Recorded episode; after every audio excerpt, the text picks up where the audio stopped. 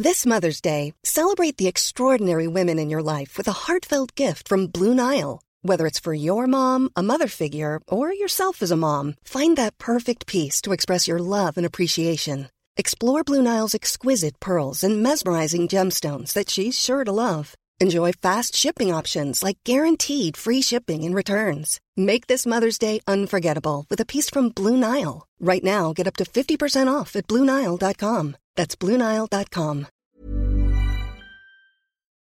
Chers auditeurs, Dear listeners, bonjour. welcome to Comme d'Archi Podcast Season 5 Saison 5, dans le monde fascinant des architectes. and in the architectural projects. Je suis Anne-Charlotte Deponte, passionnée d'architecture et docteur des universités en histoire de l'archi. I am one of the spokespersons of Anne Charlotte, who is a PhD in architecture history. Merci Thank you d'être avec moi aujourd'hui. to be with us today. Et And maintenant, now, lundi en français, place au talent. and Wednesday, let's talk projects. In English, of course. Bienvenue dans Comme d'Archi. Hello everyone. Hello Patrick Miton. Hello, Anne Charlotte. Thank you for being with us today. You are architect. In two or three sentences, could you introduce us to your architectural practice? Um, the firm's name is So, like uh, the New York neighborhood, but also the one in London and uh, in Hong Kong. The idea was to um, have a, a name that transports us abroad. Um, today we're about 160 people in the group.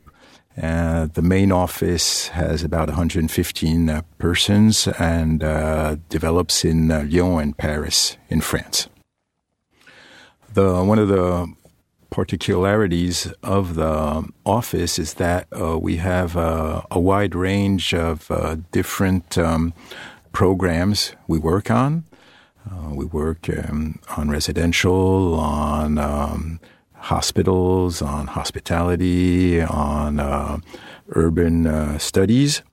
And um, our idea is to be um, on the French territory and to be able to answer all the uh, the problems that we can face in uh, modern day architecture. Now, can you tell us about your project of hotel in Limonest? Sure. Um, one of the the main projects that we'd like to talk about is a hotel uh, on uh, the north side of Lyon. It's a hotel about 180 rooms with a four-star hotel and a three-star hotel, and um, we'd like to talk about it because um, there's a spa, there's a swimming pool, there's a, a meeting area, and um, the office had a complete mission on it. That means uh, we did all the, the first studies and uh, all the um, the surveys, and uh, we followed the constructions. And our interior architects uh, did all the designing and interior, and uh, the, it was a very nice experience for. Um, a lot of people uh, at the office, so it was really shared. And um, when we did, uh, we gathered everybody uh, a year ago.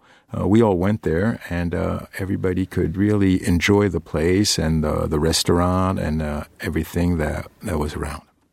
Anything else? Um, we do a lot of office um, buildings and um, residentials and uh, hospitals. Uh, we were lucky enough uh, to have uh, some prizes, and uh, one of the projects for uh, Danone, a major firm in France, um, was a building with. Um, a lot of curves and uh, very um, smooth and uh, enlightening building, and this project uh, really pinpointed and uh, high spotted uh, the office uh, uh, several years ago. And what about the DNA of Soho? Our idea is that um, architecture is uh, teamwork, and uh, we're 21 partners in the main firm, and then we have um, other companies in which uh, we have shares, and that other uh, partners are, are in there too. So um, we're really in a global approach where we try to make everybody be engaged in the project. So the vision is um, how uh, different uh, types of programs can uh, secure an office, an architectural office today and tomorrow. The partners are in their 30s, 40s, 50s, 60s, and the idea is that the transmission of the firm is already um, worked on so that uh, tomorrow, well, we'll be able to be here for our clients as well as uh, today. Okay. You speak a good English. So, do you think about working abroad? It's a good question, Anne Charlotte.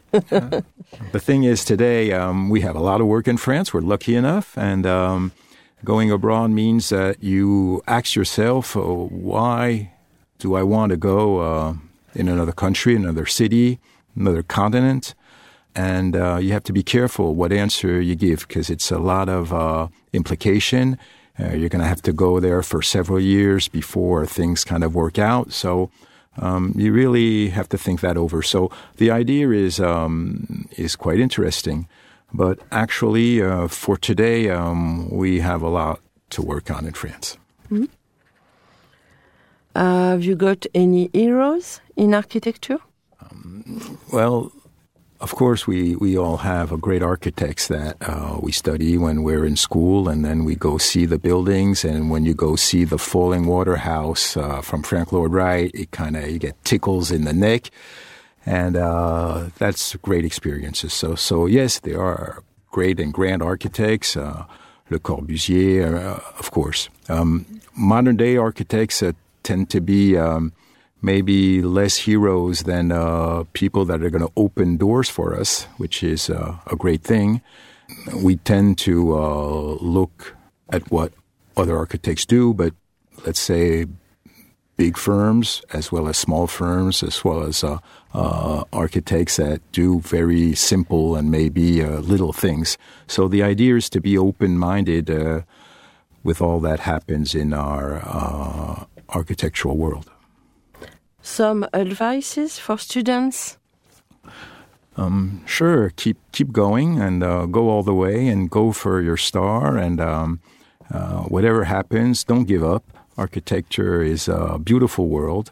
It gives a lot of satisfactions. What, what you have to do is just get up every day and go to it, and uh, I'm sure uh, you'll find the light. Mm. A last word? Um, it's always uh, a great privilege and a chance to talk about architecture. It's uh, our passion. And um, today we need all the architects uh, in France and in the world to talk about architecture so that everybody has this uh, sensibility tomorrow. Thank you, Patrick. Thank you, Anne Charlotte. See you soon, perhaps. Yeah. bye bye. bye bye. Bye bye, everyone, and see you next Wednesday for our new Comme d'Archi in English Take care of yourself. Bye.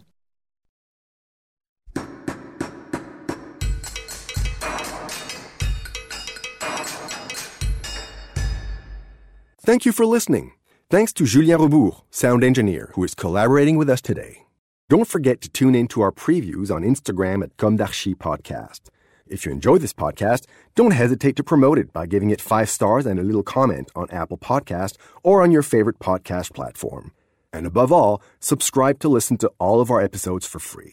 See you soon, and until then, take care of yourself.